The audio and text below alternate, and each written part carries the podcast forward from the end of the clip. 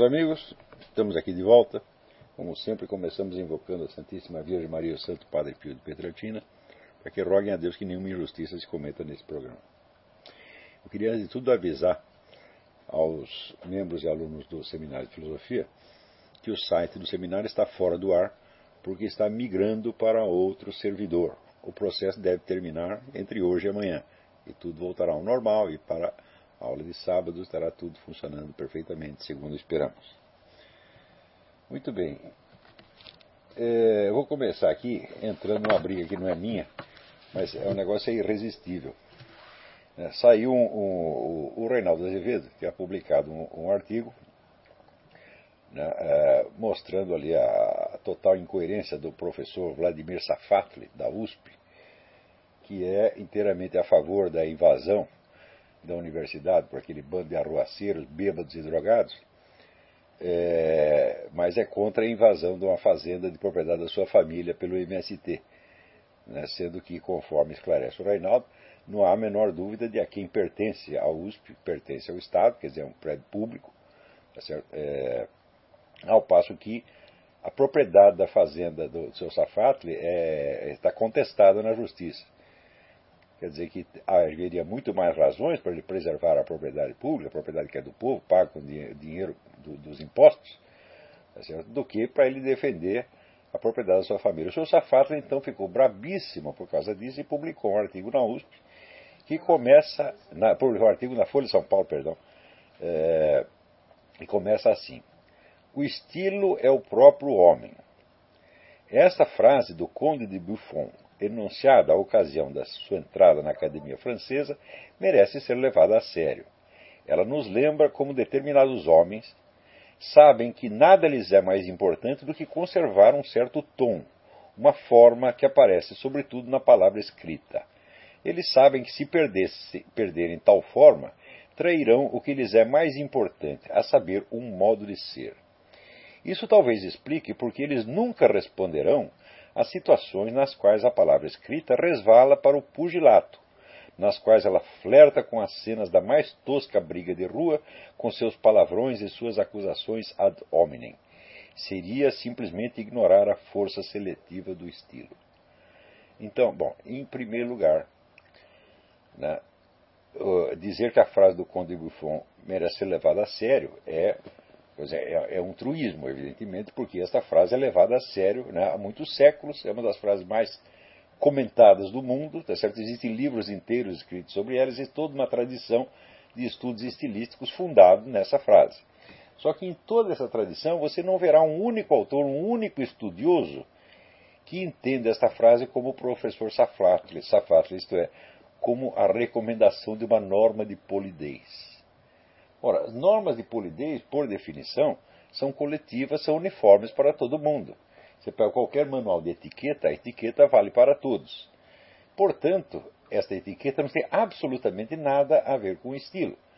O estilo, vamos dizer, é a expressão personalizada, adequada às necessidades expressivas de um indivíduo em particular e não tem absolutamente nada a ver com norma de polidez. Quer dizer, o indivíduo cita a frase, diz que ela pode ser levada a sério, mas ele não entende, não entende absolutamente e prova que nunca leu um único livro né, que comentasse é, é, esta frase no sentido dos estudos estilísticos é, mais avançados. Ele não conhece nada disso.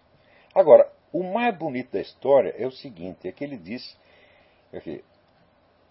resvala, é, situação, a palavra escrita às vezes resvala para o pugilato, né? É, situação nas quais ela flerta com as cenas da mais tosca briga de rua, com seus palavrões e suas acusações ad hominem. Muito bem. Só que ele escreve ad hominem com N final, N e não M. Né?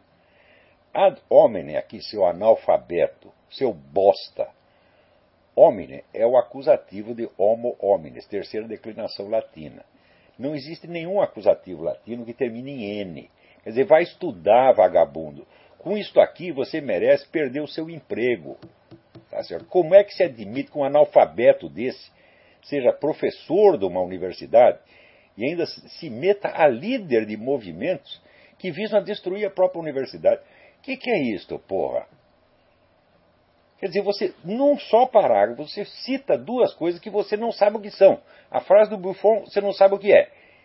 E vem com a expressão ad hominem com N. Ora, vai lamber sabão, porra. É. Quer dizer, eu digo o seguinte: o Reinaldo Azevedo foi caridoso com esse cara. Porque, veja, ele vem com essa exigência de polidez. Ora, às vezes nós somos impolidos, tá certo?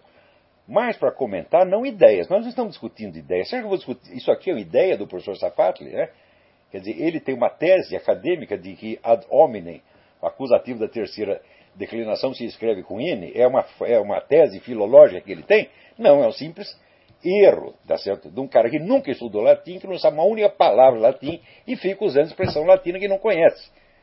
Olha, essa, essa expressão em particular depois de um longo esquecimento em que ela mergulhou na cultura brasileira, fui eu que a repus em circulação com o meu livro sobre a, a dialética erística de Schopenhauer. Depois que saiu aquele livro, todo mundo começou a usar ad hominem, ad hominem, ad hominem. Né? Quer dizer, a expressão ad hominem significa o seguinte: é quando você tenta refutar uma ideia, não por uma objeção interna ou externa que você tem a ela, mas pela má qualidade da pessoa que a emitiu. Por exemplo, o sujeito chega aqui com uma teoria física, eu digo, ah, você é ladrão, você comeu a mulher do próximo, você é viado, você é isso, qualquer coisa assim. É? Então isso é que se chama argumento ad hominem. O argumento ad hominem é, vamos dizer, uma acusação que é despropositada dentro da discussão. Porém, eu já expliquei aqui, já expliquei em artigos, mas esses caras não leem, né? É, há uma distinção muito importante a ser feita. O argumento ad hominem nem sempre é inválido, porque às vezes ele coincide com uma outra forma de argumento que se chama exemplum in contrarium. Um exemplo em contrário é um caso concreto que desmente uma regra geral. Né? Por exemplo, é, se você diz que vamos supor, né, todos os brasileiros são ladrões. Você faz uma, genera, uma afirmação genérica. Tá Portanto, se você mostrar um, um único caso de um brasileiro honesto, você impugnou a regra geral. Quer dizer, a existência de um exemplo in contrário é um argumento lógico perfeitamente válido tá é, para a impugnação de uma, de uma afirmação geral.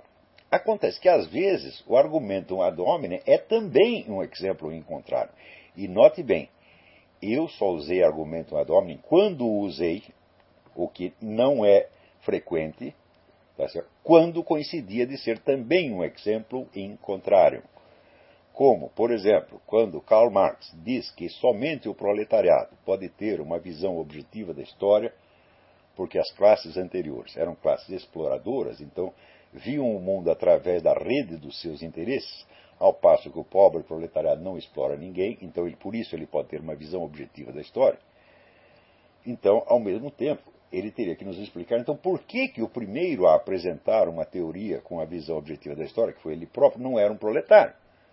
Então, neste caso, vamos dizer, o argumento ad hominem é também um exemplo in contrarium. Então, ele não tem ele não é usado com propósito erístico e nem mesmo com propósito retórico, mas é usado com propósito lógico perfeitamente legítimo e científico.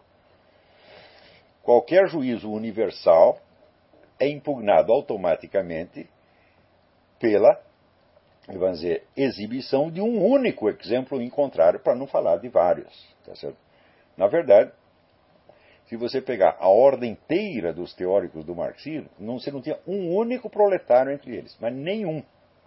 Tá então, quer dizer, como é que é o proletariado que tem a visão objetiva da história, se aqueles mesmos que estão levando ao proletariado essa visão objetiva não são proletários eles próprios? Então, a realidade da vida dessas pessoas desmente a, a, regra geral que eles estão anunciando. Por quê? Porque ela é um exemplo em contrário que, que impugna essa regra. Tá certo? Então, no caso aí do, do, do professor Safatli,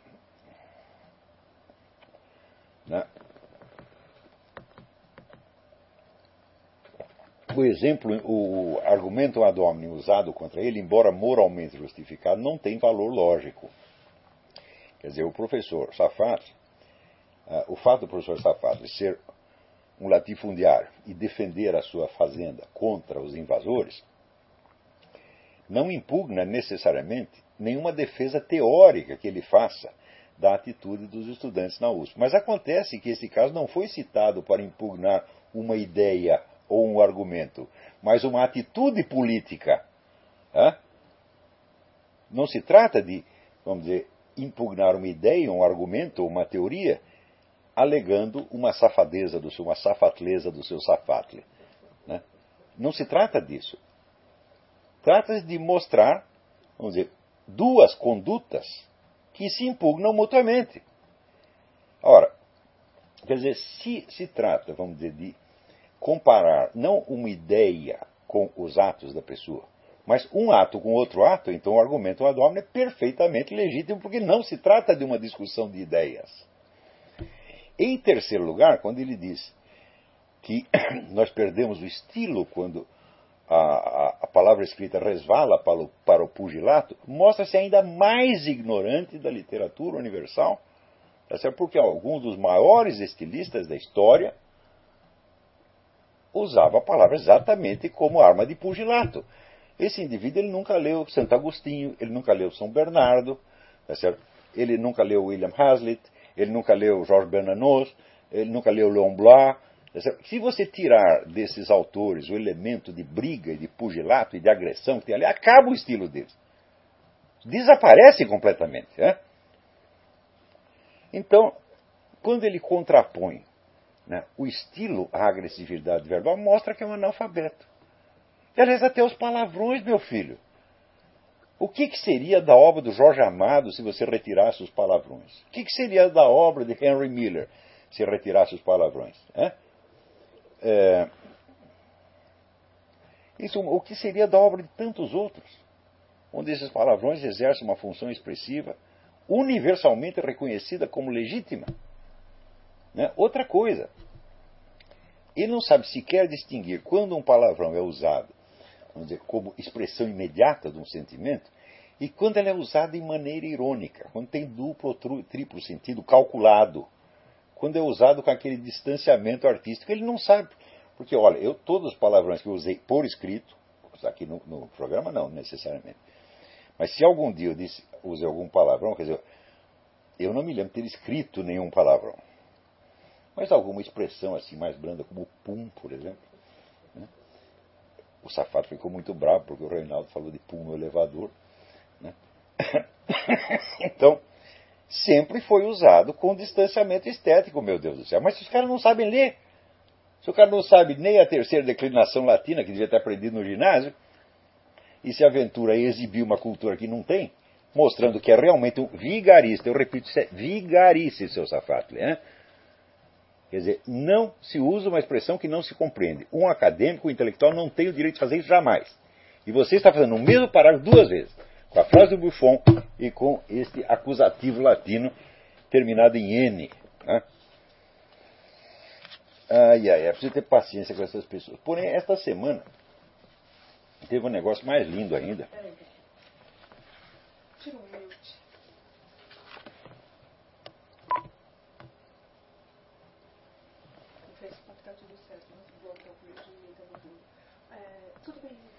Então,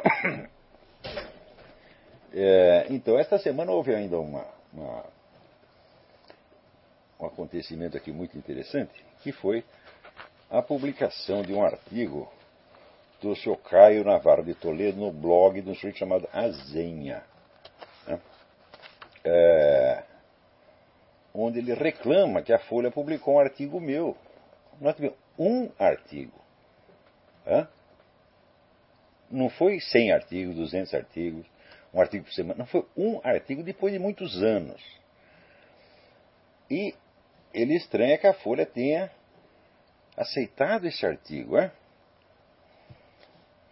E diz o seguinte: a Folha reabilitou um jornalista. Fala, como a Folha poderia me reabilitar? É? Ele diz aqui, propriamente, reabilitou um jornalista cujos escritos não seriam aceitos por qualquer direção de jornal orientado por um criterioso manual de redação.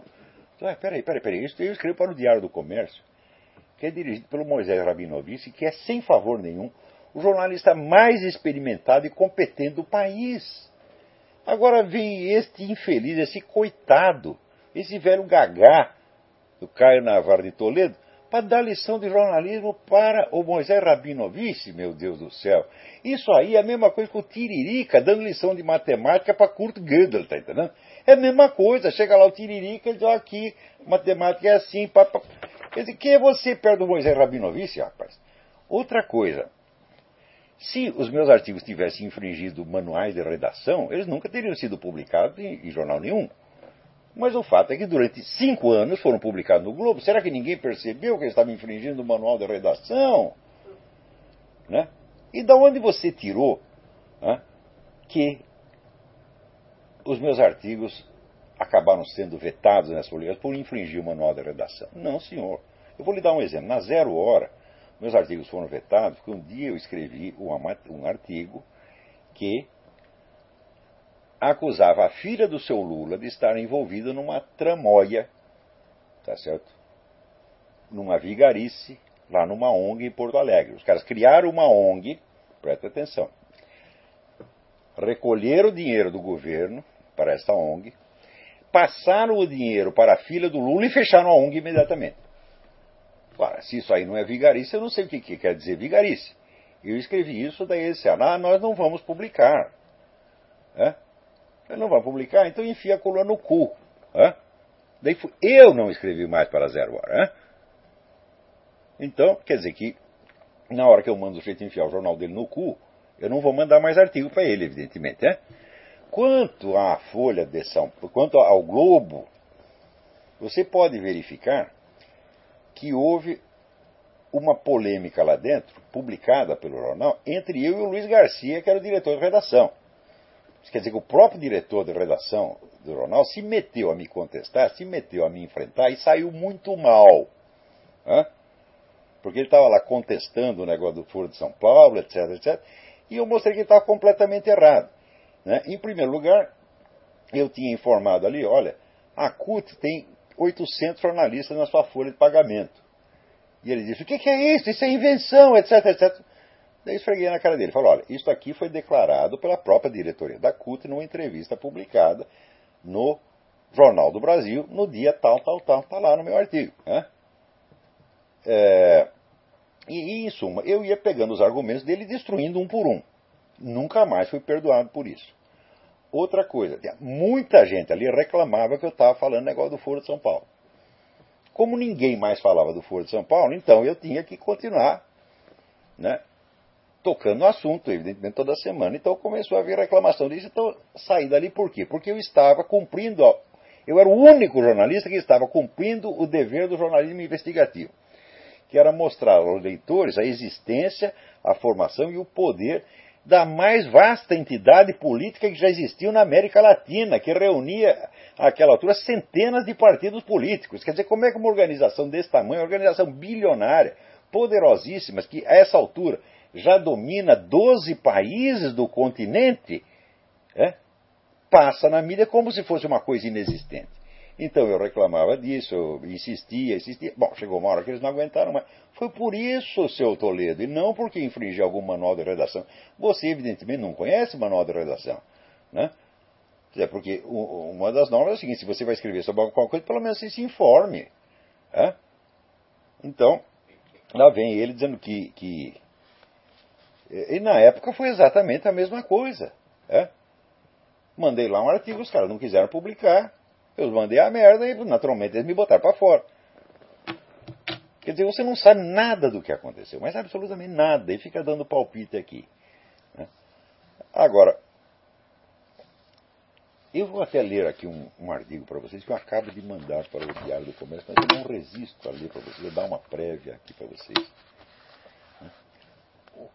O artigo é uma introdução a um estudo que eu vou fazer sobre este artigo do Caio Navarro de Toledo. Porque é o seguinte, tanto ele como outros né, jornalistas de esquerda, ou autores de esquerda, ou até se quiserem intelectuais de esquerda, Agora pegaram a moda. A moda é dizer o seguinte: o Olavo não expõe argumentos, ele só xinga. Só tem argumento ad hominem. Né? Teve um que disse: oh, eu li os livros dele e lá não tem nada, só tem acusações ao PT. Você vê, eu sou mesmo um gênio, porque eu consegui, por exemplo, está tá nas livrarias a minha história essencial de filosofia, que são 32 DVDs e fascículos. Né? 32 fascículos e 70, 80 páginas são o equivalente a 12 volumes. Quer dizer, numa, escrevi uma história da filosofia inteira em 12 volumes e só falei do PT. Não é um negócio fantástico? Né? No, no livro que eu escrevi sobre Aristóteles, sobre a teoria dos quatro discursos, eu não falo nada de Aristóteles, só falo do PT. Né? O, o Jardim das Aflições, que é uma história da evolução das, da ideia de império no Ocidente. Ah, eu só falo do PT, eu estou falando lá de, de, no tempo de Júlio César, já falava do PT, porra. Quer dizer, os caras falam isso. Quer dizer, então, e esse mote tem sido tão repetido. Ah, o Olavo não tem argumentos, ele só usa agressão pessoal. Está tão repetido né, que eu digo, bom, isso é evidentemente uma campanha de difamação. Ô seu Toledo, você merece um processo por causa disso. Porque meus artigos têm mais análises, mais argumentos, mais informações do que tudo que você escreveu ao longo dos últimos 20 anos, meu Deus do céu. E ele diz o seguinte também aqui. Não cabe examinar o caráter e o significado do panfletarismo arquiconservador desse senhor. Quer dizer, duas vezes ele diz que não vai examinar. Eu digo, peraí, isso quer dizer que você não vai examinar os meus argumentos? Você não vai apresentar argumentos contra mim? Quer dizer, se você se recusa a argumentar, e daí você deduz que quem não tem argumento sou eu, eu só posso concluir que você está louco, porque isso é delírio projetivo.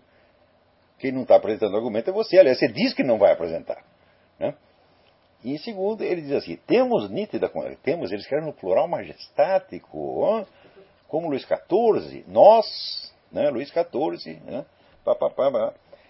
Eu tenho horror de quem escreve plural majestático, horror, horror. E eu antigamente, 30 anos atrás, escrevi umas coisas com plural majestade, depois eu li e vomitei. Né? E, então, a partir da reedição de um dos livrinhos meus daquela época, eu fiz um prefácio lá pedindo perdão para os.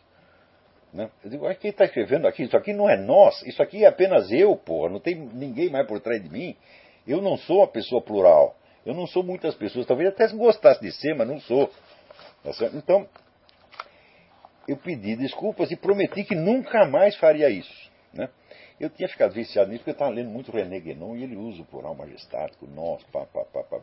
No caso dele ainda tem alguma razão de ser porque ele está escrevendo em nome de uma entidade esotérica, né? islâmica.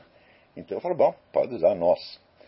Mas você lê muito aqui, você fica viciado nessa porcaria. Então está aqui o seu, os senhores, né? Caios Navarros de Toledo, né? dizendo aqui, temos nítida consciência da pertinente questão crítica que a nós seria feita caso cometêssemos esse desatino. Examinar os trabalhos do filósofo de província não seria pura vacuidade intelectual ou render-se ao seu jogo? Ah, é, é de fato, é render-se ao meu jogo, claro. Se eu estou apresentando um argumento que você não concorda e você quer refutar, você evidentemente está jogando o meu jogo. Qual é o meu jogo? O meu jogo é o seguinte: eu argumento e você cala a boca porque você não sabe o que responder. O jogo é o seguinte: eu bato, você apanha como foi com Leandro Conder, como foi com Márcio Moreira Alves, como foi com a Laura Café, como foi com Emir Sader, como foi com todos os intelectuais de esquerda, de uma geração até mais preparada que a sua, tá certo? A sua não, porque você pertence à mesma deles, mas do que a do Vladimir Safatli, por exemplo. Né? Então, todos os que decidiram me enfrentar saíram muito mal. A geração seguinte, os mais novinhos, mas também alguns dos mais velhos, como o próprio Toledo, decidiram, não vamos responder mais. Não vamos prestar atenção, não vamos conceder a ele a honra do argumento. Eu digo, escuta, vocês não me concedem a honra do argumento, mas vocês me concedem a honra de fazer uma baixa assinada de 5 mil pessoas? Hum? Quer dizer que porque escrever um artigo vai dar muito trabalho, você tem o trabalho muito maior de você mobilizar 5 mil pessoas? Né? Ele está dando a impressão aqui, não, esse cara escreve tanta besteira, tem que é facílimo de refutar, nem vale a pena. Digo, mas se é tão fácil, por que, que não o fazem? É? Porque todos que se meteram a fazer, inclusive Luiz Garcia, que aqui era o meu próprio chefe no Globo, é um comunistão histórico. É? Então, todos se deram muito mal. Calaram a boca. Alguns calaram a boca para sempre. Hã? O homem da SBPC, como é que chamava aquele cara? Enio Candotti, Enio Candotti, que era um dos donos das verbas de pesquisa no país.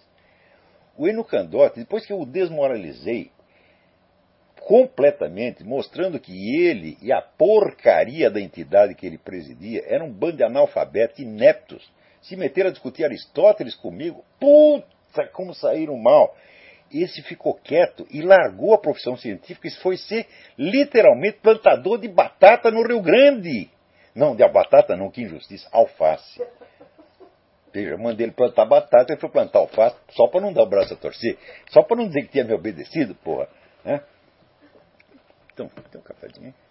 Então, o seu Leandro Conder, ele desapareceu, ficou quietinho durante muitos anos. Depois voltou escrevendo umas coisas inócuas. Né?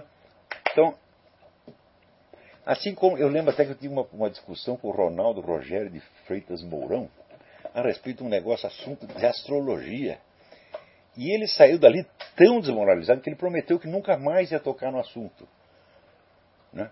Porque ele, ele disse: Olha, Todos os filósofos escolásticos negavam a influência dos astros na conduta humana. Eu disse, cite um. Ele não citou nenhum. Pois agora eu vou mostrar aqui alguns para você que afirmam que essa influência existe. E citei 14. Hum? O que, que vai fazer? Enfia o rabo entre as pernas e vai para casa. Né? Como dizia o meu falecido cunhado, faz que vai cagar e se manda. Hum? Então, aqui. Ô seu, seu Toledo, quer dizer, vocês estão aí em milhares. Mesmo juntando esses milhares, vocês não conseguem refutar uma coisa que eu disse. Uma. Nunca conseguiram. Então eles fazem de conta que essa coisa não existe. Falam, não, ele não tem argumentos, ele só xinga. E isso vocês vão continuar repetindo essa mentira idiota, que vocês sabem que é mentira. Pode ver se vocês enganam seus aluninhos, meu Deus do céu. Que é disso que vocês vivem. Né? Outra coisa, filósofo de província, peraí, eu estou de fato numa província, estou aqui numa província americana, no estado da Virgínia, não é?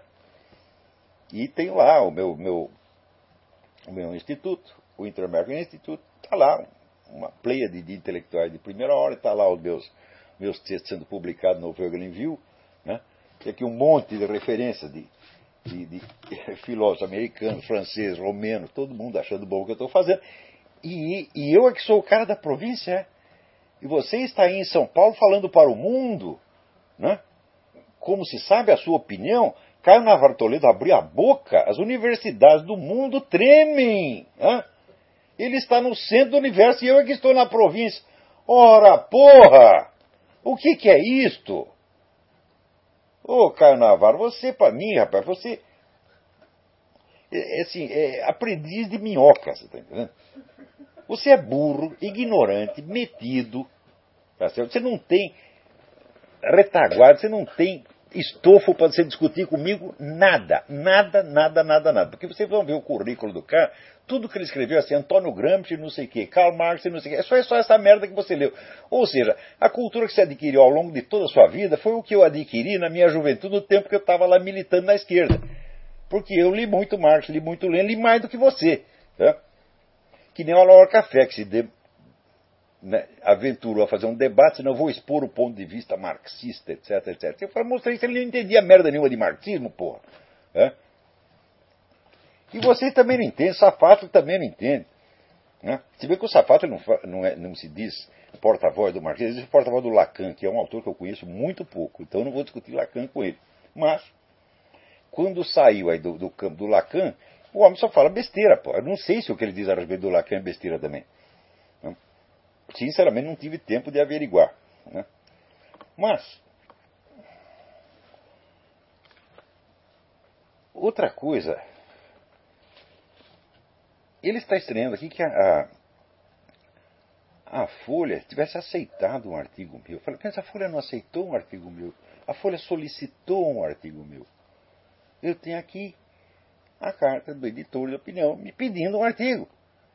Eu, anos atrás, tinha parado de escrever na Folha por um motivo muito simples. Eu tinha mudado para os Estados Unidos, estava precisando desesperadamente de dinheiro, e a Folha estava pagando muito mal os artigos. Falei, então não vou perder meu tempo escrevendo para um jornal que paga mal. Né? Eu escrevo para o Diário do Comércio, que paga uma coisa razoável, e pronto. E posso escrever outras coisas. Se escrever de graça, eu escrevo no meu próprio blog. Foi só por isso que eu parei de escrever na Folha, porque eu vou dizer uma coisa para vocês. A Folha, com todos os defeitos que possa ter, a Folha jamais me censurou. Jamais fez qualquer frescura para publicar um artigo meu. Né? E, em geral, os artigos eram solicitados. Era o antigo editor Rogério Ortega que solicitava os artigos. Eu só escrevia quando me pediam. Né? Eu nunca, na minha vida, nunca pedi uma publicação de artigo meu em nenhum jornal. Eu duvido que você me apresente um caso onde eu cheguei com o um artigo lá e ah, publica. Agora, ele mesmo confessa aqui, quer ver?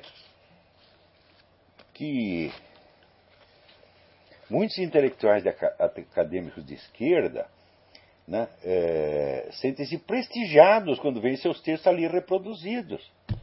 Assim, publicar na Folha ou ter seu livro ali discutido passa a ser uma prova de reconhecimento intelectual mais apreciada até do que ver um texto publicado em algumas revistas acadêmicas dirigidas por seus próprios pais. Olha o conceito que esses caras têm da Folha. É?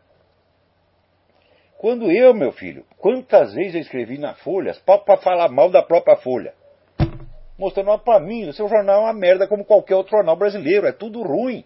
Se você somar a tiragem de todos os jornais brasileiros, hoje, ela é a mesma dos anos 50. Esse pessoal não sabe fazer jornal, meu Deus do céu. Desde que os comunistas invadiram a redação, os jornais simplesmente pararam de vender. A Folha, quando vende 300, 300 mil exemplares, é assim, é uma festa. É? 300 mil exemplares aqui é jornal de província, meu Deus do céu. É? Então, o fato é o seguinte: a publicação, a, a população brasileira quadruplicou, o analfabetismo praticamente desapareceu, a criança fora da escola não tem mais, tem vaga sobrando, e, no entanto, os jornais continuam vendendo a mesma coisa. Não tem jornal hoje que possa competir com o antigo Diário da Noite, ou com a antiga Tribuna da Imprensa, ou com a antiga Última Hora, tá certo? ou com a revista O Cruzeiro, tá certo? que vendia um milhão de exemplares. Falei, cadê? Cadê o seu milhão de exemplares? Hã? Com uma população quatro vezes maior. Então significa o seguinte: esta putada que está dirigindo o jornal não sabe fazer jornal. Hã?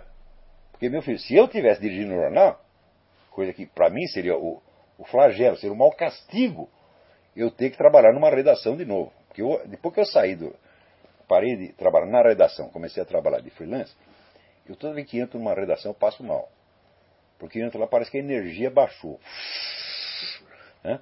Então, mas vamos supor, se eu dirigir o jornal, o negócio venderia um milhão de exemplares brincando. Todo dia. Né? Agora esses caras não sabem fazer. Por uma desgraça que eles fizeram na diagramação, no desenho dos jornais, porque o Alberto Dines foi lá no Jornal do Brasil e copiou a diagramação limpa, clássica e serena de alguns jornais americanos. Né? Então, os jornais ficaram parecendo. Né, é, ficaram parecendo catálogos, assim, uma coisa sem graça, absolutamente. Né? Ao passo que antes o pessoal copiava mais, se inspirava no Brasil, mais na diagramação italiana de, jornais vibrantes, etc, etc. Então o jornal ser vibrante foi considerado falta de educação. Mais ou menos tipo negócio do Vladimir Safatli, né? Tem que ser tudo polido, arrumadinho. Daí os outros jornais começaram a imitar a porcaria do Jornal do Brasil e ficaram todos iguais, inclusive a Folha, né? Qual é o jornal que é exceção? Veja a capa do Diário do Comércio, que é uma maravilha. Cada capa do Diário do Comércio é uma obra-prima é uma coisa vibrante, que tem, tem vida, tá entendendo? Então, eles acabaram com isso. Bom, o jornal, evidentemente, perdeu público. E até hoje eles não perceberam o que foi isso. Eles adotavam a diagramação, que era o seguinte: a diagramação tem que ser equilibrada, né? Então, todas as matérias do mesmo tamanho, as chamadinhas na capa tudo do mesmo tamanho. E a diagramação era feita com antecedência. Então você tem que fazer o texto exatamente naquele tamanho, sem uma palavra a mais. Então a camisa de força. Isso acabou com o jornalismo, meu Deus do céu. E até hoje os caras não fizeram as contas para perceber por que, que os jornais no Brasil não aumentam a tirar. Né? Então, é isso aí. Agora você vem falar de manual de redação, meu filho. Ora, meu, que, que é isto, porra? Né? Então, bom, mas eu vou ler aqui um negócio para vocês. Mas antes eu queria comentar um episódio aqui importantíssimo, que foi, você sabe que a rede Canção Nova né, cancelou lá os programas né, do Gabriel Chalita, do, é, do Edinho Silva, né, e outros políticos que estavam lá. Então, em primeiro lugar, a Canção Nova tem que fazer isto, porque é o seguinte: há um decreto do Papa Pio XII, que foi confirmado pelo Papa João XXIII, de que o católico que colabore com partidos ou movimentos comunistas está automaticamente excomungado. Excomungado late sententia, que quer dizer o seguinte: você está excomungado automaticamente. Isso não depende de uma sentença do Vaticano. E ainda está completa. Complementa. Late sentença à disposição do Vaticano. O que quer dizer isso? Você está excomungado automaticamente, mas a sentença pode ser suspensa pelo Vaticano se você solicitar. É? Portanto, a excomunhão não depende de uma sentença do Vaticano. Porém, a suspensão da excomunhão depende. Então o negócio é gravíssimo. Ora, isso quer dizer que o número de excomungados que tem na Igreja Católica é fantástico, e que eu saiba, nenhum deles pediu a suspensão da excomunhão até hoje. Não é isso? Então,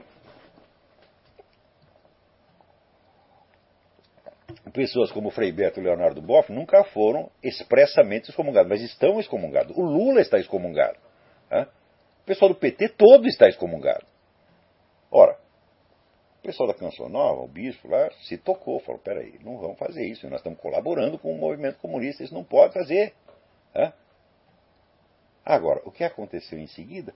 O Ministério Público está investigando a concessão da Canção Nova e já ameaçando suspender suspender a Canção Nova. Isso quer dizer o seguinte, que a Rádio Católica é obrigada a transmitir programas anticatólicos, programas pró-comunistas, pró-abortistas, etc, etc. Senão nós fechamos. O que, que, é isso aí? Isso é ditadura comunista, meu Deus do céu.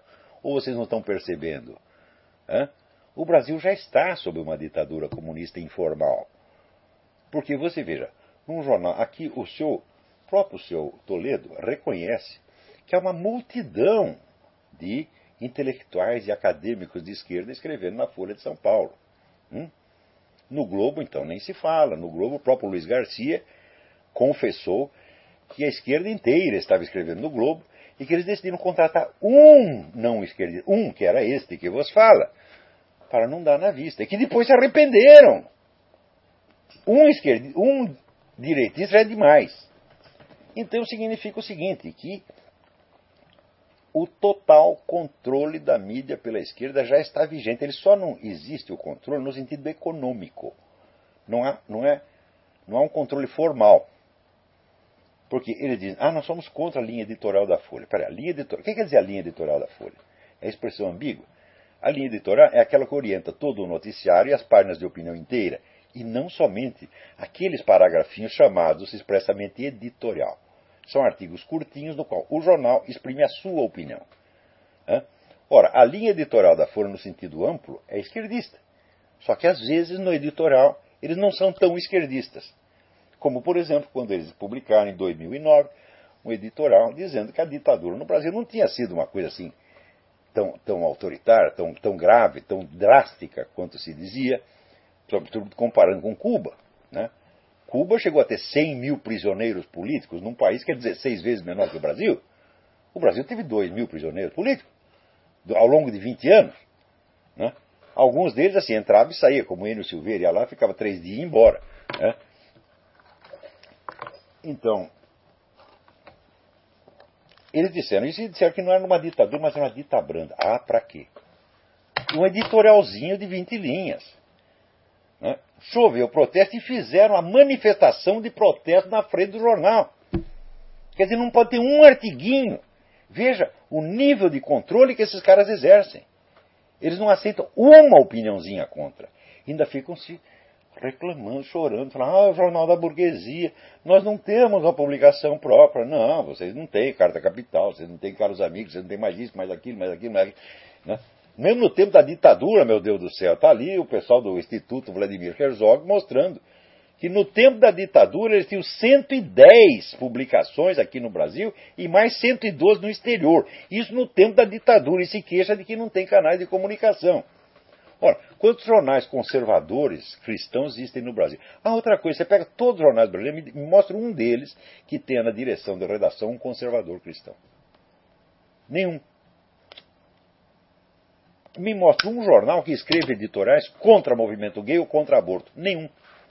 Ou seja, o programa do marxismo cultural já foi inteiramente subscrito pela mídia que a esquerda chama de direita. Então significa o seguinte: eles têm o poder sobre a mídia, só que não é o poder total ainda. Então o que, que eles fazem?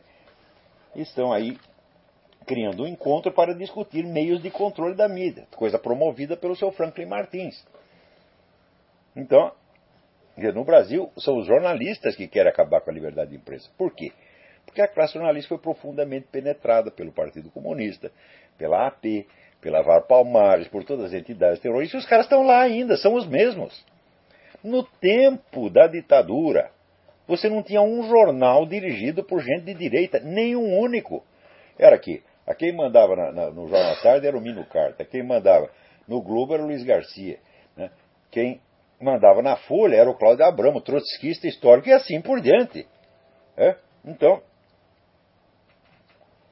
Quer dizer, já no tempo da ditadura já mandava, agora mando muito mais e ficam choramingando que a mídia pertence à burguesia. Então significa o seguinte: você não está dizendo que essa mídia é realmente direitista. Você está dizendo que ela pertence à burguesia. Embora você já tenha acesso total, você tenha um controle total do espaço, mas essa coisa ainda pertence ao seu Otávio Frias, a não sei quem, aos Marinhos. Isso você não quer isso. Você quer o controle da empresa e não somente do conteúdo do jornal. É isso que eles estão fazendo, meu Deus do céu. Então, será que dá tempo de eu ler isso aqui? Então, olha, e também você tem que lembrar o seguinte: quem botou essa gente para fora da Canção Nova foi a mobilização da massa dos fiéis. Hum?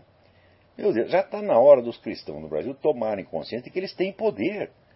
Nós somos muito mais do que eles, porra. É uma questão de organizar esta massa e fazer a voz dela ser ouvida. Não é só em eleição, não, porque eleição é de 4 em 4 anos, meu filho. Você tem que ir para a rua, você tem que esbravejar. Você vê esses caras, eles fazem manifestação até contra um editorial que o jornal publicou. Hã? Agora, quando eles se mobilizam, vamos dizer, para fechar uma rádio, porque a rádio não quer conversa comunista lá dentro, o que, que nós fazemos? Hã? Nós temos que nos mobilizar, ir lá na frente do Ministério Público e dizer: não, vocês não vão fazer isso não. Vocês não vão averiguar merda nenhuma, a concessão vai continuar como está. É? E tem que fazer que nem o pessoal do Occupy Wall Street, ué. O pessoal do Occupy Wall Street fala, se não fizer o que nós queremos, nós vamos tocar fogo, nós vamos soltar coquetel molotov, nós vamos matar vocês. Hum? Ora, esta é a linguagem polida, é o estilo que o senhor Vladimir Safatli gosta. Ele alguma vez reclamou que as pessoas falam isso? Ele reclama do tom que, os, aqueles arruaceiros da USP falam? ameaçando bater, matar, tocar fogo, destruir tudo. Não só ameaçando, como fazendo. Você vê as fotos de como a USP ficou depois que eles saíram de lá. É? Como é? Ainda ameaçaram de, de morte o Reinaldo Azevedo. Quer dizer, é este. O sujeito ameaça o Reinaldo Azevedo de morte e você quer que ele responda polidamente, seu filho de uma puta. Quer dizer, é isso. O sujeito vem, bate em você, te agride, te difama, tá certo? te ameaça, te marginaliza e quer que você responda com polidez. Quer dizer, é uma coisa, uma prepotência inumana, seu safado. E vem aqui que eu digo a mesma coisa para você. Também faço para você a mesma promessa que eu fiz para o Quartinho de Moraes. Quer discutir comigo? Eu pago uma passagem para você vir aqui para os Estados Unidos. Tiro no meu bolso e pago para você vir aqui. E nós gravamos uma discussão. E você vai ver que você sai aqui de quatro, chorando. Né? Então, Agora, aqui na cidade de Springfield, Massachusetts, né, o pessoal do Occupy Wall Street foi lá fazer arruaça em cima de uma igreja, a turma católica reagiu. Então nós não vamos mais tolerar isso, vocês vão embora, vão a merda. O que, que eles fizeram? Botar o ramo entre as pernas. Agora, se você passa a mão na cabeça deles, que nem esse cara, esse prefeito de Nova York, ele está comendo pão com a diabo amassou, porque ele sempre passou a mão na cabeça desses caras. Né? O tal do Bloomberg, ele é do Partido Republicano, mas ele arrasta uma asa para a esquerda. Tá certo? Então, olha o que aconteceu. Os caras estão lá destruindo a sua praça. Né? E no meio disso ainda aparece um cara, um terrorista, não, um terrorista americano. O cara chama José Pimentel, deve ser meu parente, porque eu tenho Pimentel na família também. José Pimentel, só que o cara é do Porto Rico, é? Então, lá com um monte de bomba pronto para estourar. E o cara não está ligado a nenhum movimento, ele é um, como eles dizem, um lobo solitário. Da onde aparece esse lobo solitário, se não, se não é da atmosfera geral né, de ameaça e de terror que esse pessoal da esquerda está criando? Você cria essa atmosfera, logo começa a pipocar lobo solitário querendo soltar bomba tudo quanto é lado, porra. Né? Agora, muito bem, olha, eu vou. Será que dá tempo? Eu vou ler um pedacinho aqui. O artigo chama-se O Poder da Loucura. O discurso comunista mudou muito ao longo dos tempos. Começou declarando que a classe revolucionária incumbida de destruir o capitalismo era o proletariado industrial. Desde Herbert Marcuse, acredita que os proletários são os vendidos e que a tarefa de transformar o mundo cabe aos estudantes, prostitutas, bandidos e drogados. No Brasil, também aos funcionários públicos, que Marx considerava aliados naturais da burguesia. Começou proclamando que ideias e doutrinas eram apenas um véu de aparências tecido em cima do interesse de classe. Decorrido um século e meio, admite, com Ernesto Laclau, que as classes nem mesmo existem que elas são criadas pela propaganda revolucionária conforme os interesses do partido do momento. É difícil debater com gente que muda de conversa cada vez que a discussão é aberta. Mas uma coisa é inegável. A mentalidade comunista, que no início era um bloco dogmático de ideias prontas, foi se tornando uma trama obscura e proteiforme, um labirinto móvel de subterfúgios e desconversas quase impossível de descrever. Na mesma medida, a adesão ao comunismo que era a aceitação pura e simples de um esquema explicativo prêt-à-porter, foi se transmutando num processo psicológico complexo que se parece menos com a crença numa ideologia do que com a contaminação neurótica numa massa turva de sentimentos confusos. Esse processo reflete a adaptação progressiva do movimento comunista às situações culturais criadas pelo descrédito intelectual do marxismo originário e pela necessidade de substituí-lo por novas versões cada vez mais escorregadias, imunes à crítica racional. Parênteses. Seja, o marxismo começou proclamando que ele era uma ciência objetiva da sociedade. Hum? Passados cento e poucos anos, né, vem o negócio do desconstrucionismo que diz que não existe ciência objetiva nenhuma, que não existe nem a realidade, tudo que existe é a fala e o discurso. É. E os caras acreditam que há uma continuidade, que ainda é a mesma doutrina. O que, que é isto, meu Deus do céu?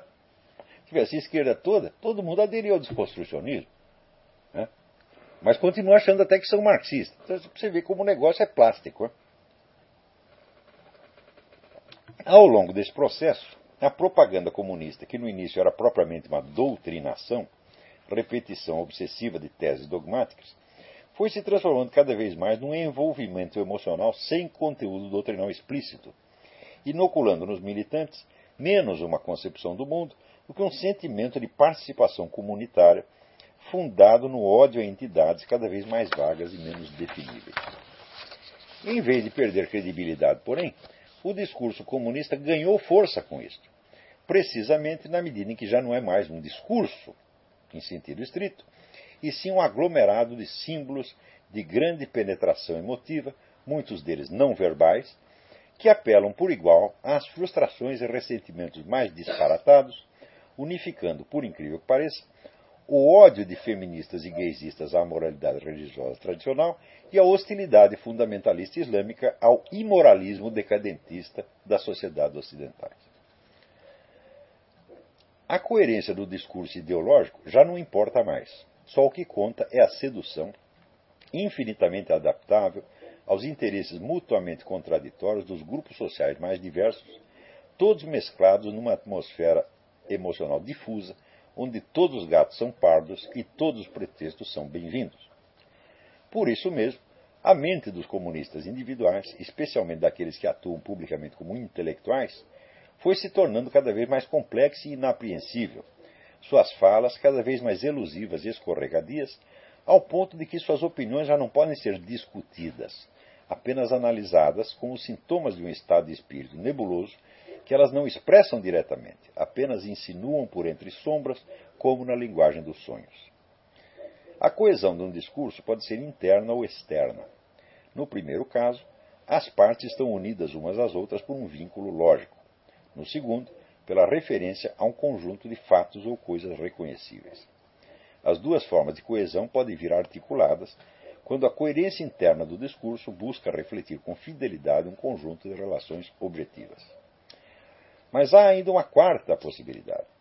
O discurso nem é coerente consigo mesmo, nem reflete adequadamente uma realidade, nem articula essas duas exigências, mas continua exercendo, ao menos sobre certo público, um efeito persuasivo, como se realizasse perfeitamente e simultaneamente as duas modalidades de coerência. Isso acontece quando, sob a aparência de defender ideias ou expor fatos, ele não faz realmente nem isto nem aquilo, mas expressa apenas o sentimento de identidade do grupo social a que se destina. Como aí as ideias e fatos já não interessam por si mesmos, mas apenas como símbolos evocadores de certas reações emocionais, tudo o que o discurso precisa para que o aceitem como veraz e coerente, sem ser uma coisa nem outra, é usar os símbolos corretos, capaz de despertar automaticamente as respostas instintivas desejadas. Para isso, evidentemente, esses símbolos têm de ser de uso geral e corrente no público-alvo, têm de ser lugares comuns, chavões, frases feitas, clichês. Uma linguagem de clichês pode ser usada deliberadamente, com arte e técnica, por um demagogo ou propagandista hábil, dominador dos meios de manipular as emoções do público. Mas também pode acontecer que, usada em excesso, ela se dissemine ao ponto de usurpar o lugar das outras formas de discurso, tornando-se o linguajar geral e espontâneo o modo de pensar de todo um grupo falante, de toda uma coletividade de intelectuais. Neste caso, a intenção de manipular torna-se praticamente inconsciente. O que era demagogia torna-se uma forma de inocência perversa, cujo praticante já não pode enganar os outros senão na medida em que se engana a si mesmo. A mentira deliberada desaparece do horizonte de consciência e se transmuta em fingimento histérico, constantemente reforçado pela autopersuasão compulsiva, em que a falsidade absoluta dos pretextos alegados contrasta pateticamente com a intensidade real dos sentimentos que despertam.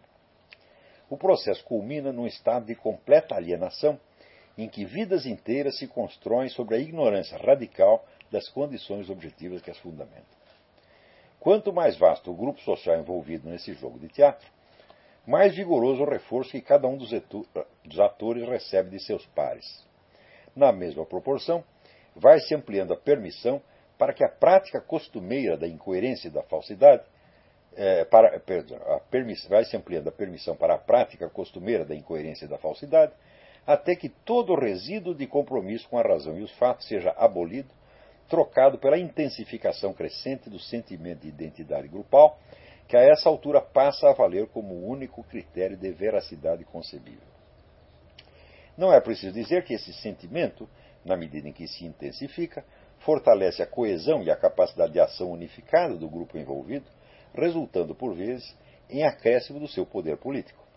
Assim se explica o paradoxo aparente de que ao longo do século XX os grupos mais intoxicados de ideias inverídicas e absurdas, os comunistas e os nazistas, saíssem frequentemente vencedores na disputa com adversários mais sensatos e realistas.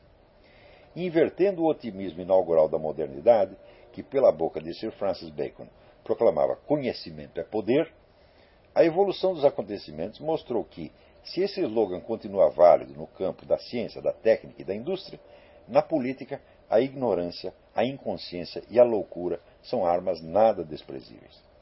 E isto não apenas no sentido banal de que a sonsice das massas pode ser manipulada por um demagogo esperto, mas no sentido muito mais temível de que o manipulador pode se tornar tanto mais eficiente na medida em que ele é próprio seja ignorante, inconsciente e louco. No Brasil, o fenômeno de alienação aqui descrito se apossou de praticamente toda a intelectualidade esquerdista ao longo do processo mesmo da conquista da hegemonia e do poder pelos partidos de esquerda. O sucesso político reforçando a loucura ao mesmo tempo que se beneficiava dela. Há muitos anos não leio uma só linha escrita por um intelectual de esquerda neste país onde não se note uma linguagem de chavões auto-hipnóticos substituindo e abolindo as exigências mais elementares da razão e do senso de realidade. Os exemplos são tantos e tão onipresentes que a única dificuldade em colhê-los é o embarras de choix.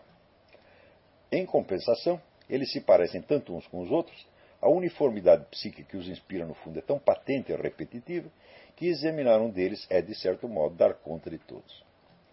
Em artigos seguintes desta série, examinarei com certa minúcia um desses escritos, tomado como amostra de laboratório.